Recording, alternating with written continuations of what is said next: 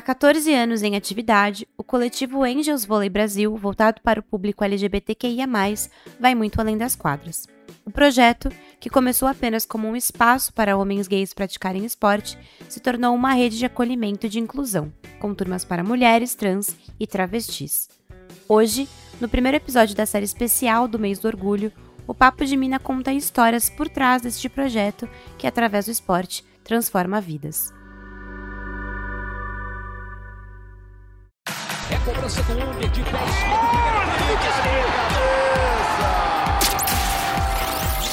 Não há palavras para descrever o gol de Marta. Essa mulher é impossível. Papo de Mina. Um podcast de esportes femininos feito por mulheres que vivem o esporte. É, o Angel surgiu há 14 anos atrás, em 2008, é, no intuito de ser uma reunião de amigos onde eles pudessem jogar voleibol, até então era só um time gay, tá? Amigos gays, que pudessem se reunir num lugar acolhedor onde eles se sentissem seguros e pudessem ser quem eles eram. Este é Vili Montman, fundador do projeto Angels Volley Brasil. E aí, com isso, o time começou a ganhar uma proporção maior, começou a ganhar uma visibilidade grande, é, um destaque na mídia, né?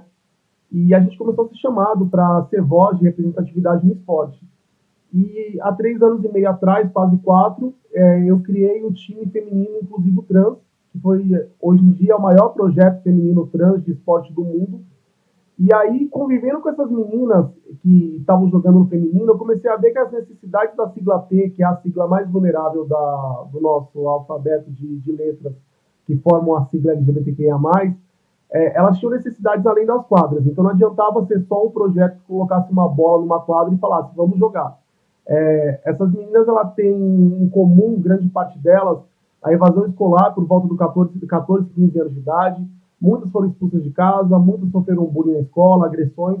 Então existe esse abandono escolar, esse abandono familiar, que acaba é, ocorrendo um déficit né, no mercado de trabalho, onde elas não conseguem ter acesso ao mercado formal de trabalho. Então muitas delas acabam buscando o mercado informal de trabalho como única condição de sobrevivência. É, então sempre aperta essa tecla que a prostituição, para muitas delas, nunca foi uma escolha, e sim uma condição de sobrevivência. Porque a hipocrisia do Brasil é tão grande que o Brasil, ao mesmo tempo que é o país que mais mata é, pessoas trans no mundo, né, a cada 23 horas uma pessoa trans é assassinada no Brasil, o Brasil é o país que mais é, consome pornografia trans no mundo. Quando você joga no Google, o Brasil é o país que mais consome. Então, assim, a hipocrisia está aí. A pessoa que consome esse mercado é a pessoa que mata, o homem que condena durante o dia, junto com a sua família, junto com a sua esposa, na sua roda de amigos, é a mesma pessoa que procura é, esses corpos trans à noite. É, então, quando eu comecei a ver essa atmosfera, eu percebi que essas meninas elas precisavam ser acolhidas além das quadras. Então, hoje o Angels é uma rede de acolhimento, né? a gente fala que a gente é um coletivo esportivo, onde a gente oferece, através de parcerias, amparo medicinal, né? A gente tem uma parceria com o Promove São Camilo, onde elas têm acesso a é, fisioterapia, é, médico de esporte, endocrinologista, infectologista, os exames básicos de sangue, urina. É, as meninas elas têm um amparo estudantil, onde a gente conseguiu parcerias com, com cursos como Transconvida, que oferece para elas é, administrativo básico, é, direito básico, ética profissional, psicologia.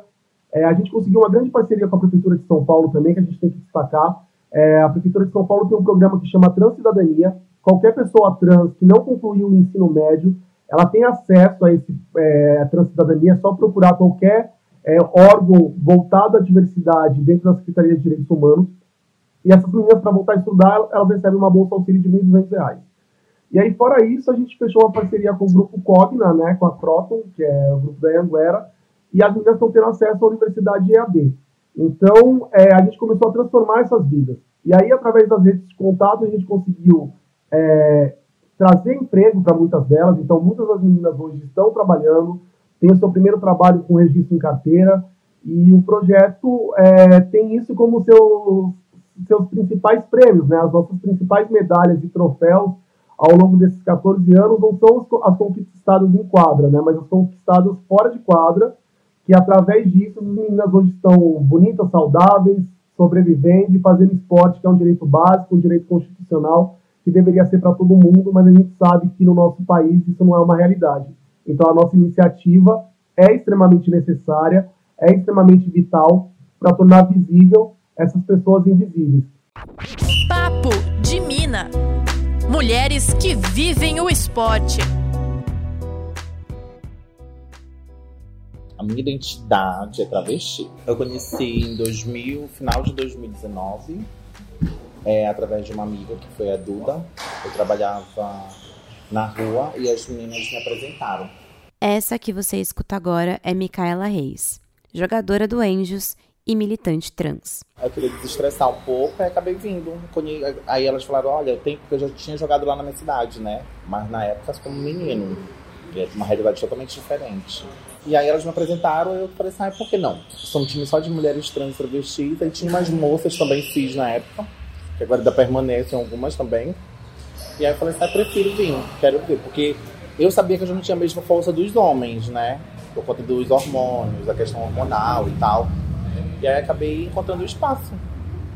Porque, até porque o, o, o ambiente de acolhimento é. Totalmente é outro, lógico. Tipo assim, na época eu só trabalhava com prostituição. Hoje eu não trabalho mais, mas na época eu trabalhava só com prostituição.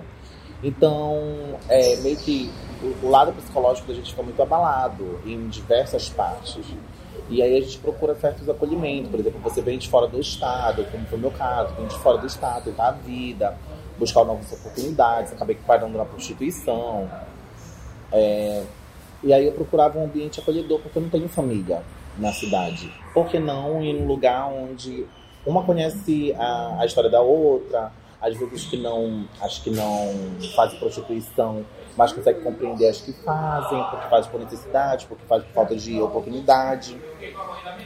E acho que tem oportunidade, por exemplo, de estar tá, é, que às vezes se, as histórias todas se cruzam, né? É, é, incrível, porque de certa forma você vê que a gente acaba tendo a questão de preconceito, sempre se cruza alguma parte. Seja familiar, seja no profissional, seja na prostituição, seja na rua, na sociedade em geral, nos estudos. Então, a, as histórias se cruzam e uma acaba para a outra.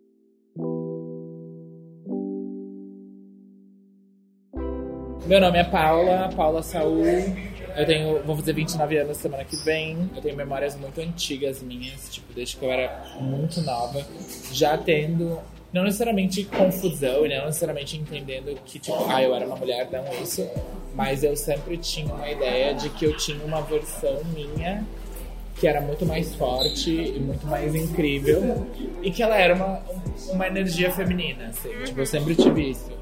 E eu tinha isso através de várias coisas, seja na postura, ia ser tipo quando eu tava, só um cabelo, alguma coisa assim. Ou tipo, eu lembro muito claramente quando eu assisti o filme tipo, do X-Men, tinha a Mística, eu amava que ela podia mudar o corpo dela. E eu achava que se eu tivesse esse poder, eu ia ser tipo, a pessoa mais incrível do mundo. Assim.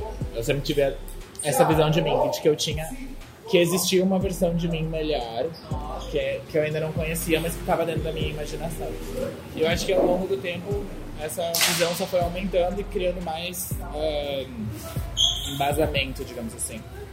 Então, mais ou menos quando eu era adolescente, eu lembro que eu jogava vôlei, inclusive na minha cidade de Natal, que é uma cidade menor no Rio Grande do Sul. Eu sofria muito bullying, não se encaixava com nada, mas era muito uma tentativa minha de tentar pertencer. Mas daí aquela coisa meio clássica também, tipo, sempre andava com as meninas, sempre se dava muito melhor com todas as meninas, não, não conseguia se comunicar com os meninos, tipo, não tinha assunto, não tinha nada, assim. Uh, e aí rolava isso e eu parei de jogar na época também, porque eu comecei a receber umas ameaças e tal, e a minha mãe achou melhor eu parar de jogar. E aí nisso eu fui indo, eu fui encontrando outras formas de me expressar, então eu estudei moda na época, eu fiz faculdade de moda, Uh, eu sempre era líder de turma, me comunicava muito bem e meio que tentava às vezes tirar um pouco a atenção de mim e queria ter mais atenção nas coisas que eu sabia fazer. E depois de um tempo aqui em São Paulo, eu comecei através da Ballroom, que é uma comunidade que fazem as balls, tem as competições, enfim, esses eventos onde tem muita gente trans eu comecei a, tipo, eu me montava, assim, era, e, e, na ballroom, nessa comunidade, todo mundo só me conhecia como Paula. E é meio que isso foi tomando uma, mais, cada vez mais espaço na minha vida. Deixou de ser algo que eu fazia esporadicamente e eu fui tomando, entre aspas, coragem de ir trazendo isso mais pra minha vida. Até que veio a pandemia e, tipo, uma semana quando, gente, quando saiu o anúncio que a gente não.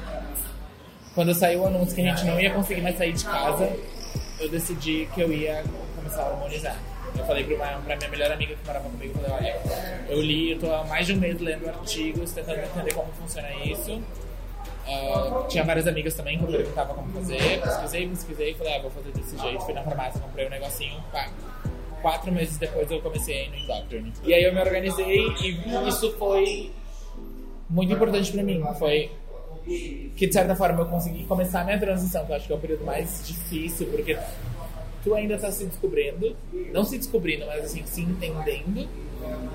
E querendo ou não, a gente sabe que na nossa sociedade tem muita questão de leitura social. Então, as pessoas, elas querem ver, se você quer ser uma mulher, elas querem ver uma figura feminina. Você tem que convencer elas disso. E essa cobrança é muito pesada, principalmente no dia a dia, assim. Então, acho que ter o fato de que eu teria que ficar trancada em casa por causa da pandemia me protegeu disso e fez eu passar por esse processo num lugar mais confortável, num lugar mais uh, íntimo também, porque eu tava morando na casa com minhas, minhas amigas, com pessoas que, eu, que cuidavam de mim ao mesmo tempo, então isso acho que foi o mais essencial para mim, sabe? E quando a gente começou a socializar novamente depois da pandemia, também começaram as novas experiências, né, de conviver agora com a Paula. E logo eu já dei entrada nos meus documentos, retifiquei meu nome, já fiz tudo assim que eu podia fazer para também ir aliviando agora então essas novas cobranças que eu sabia que eu ia ter na sociedade. Que são grandes. Gigantescas. E rolou nesse momento ali também que eu conheci o Angels. E, vou, e foi esse momento de meio que voltar a fazer algo que eu sempre gostei, mas agora num lugar que condizia com essa minha nova fase. Então, tudo fez muito sentido. Acolhimento. Fez muito sentido, assim, tipo, tá com outras meninas parecidas comigo. E meninas que são trans há zilhões de anos, e meninas que estão começando, e eu tava começando na época, já faz mais de dois anos. Então foi muito importante também. E tá praticando um esporte, fazendo algo, algo que eu gostava bastante. Então acho que foi ali, foi muito ali que eu comecei a enxergar, tipo assim, ok, eu sou trans, mas isso não é um recorte da minha vida. Isso é algo que vai estar tá presente em todas as coisas da minha vida. Então, eu sou trans no meu trabalho, eu sou trans no esporte, eu sou trans em todos os lugares.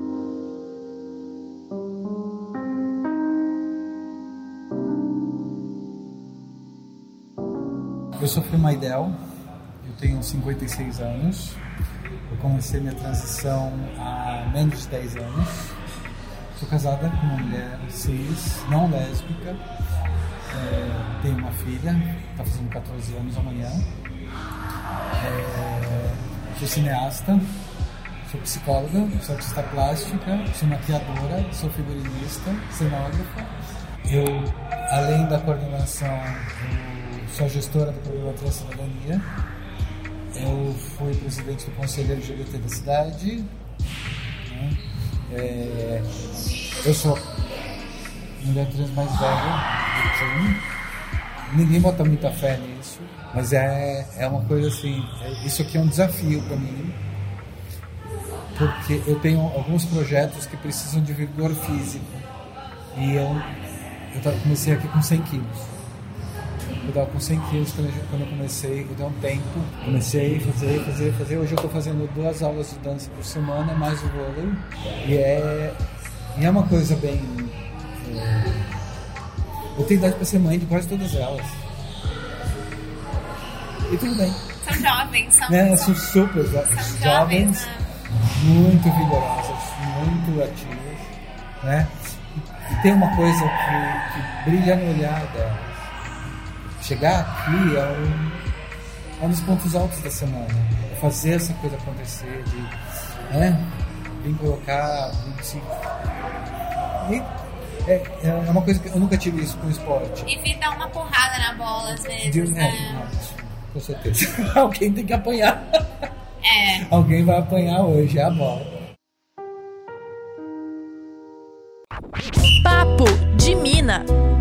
Mulheres que vivem o esporte.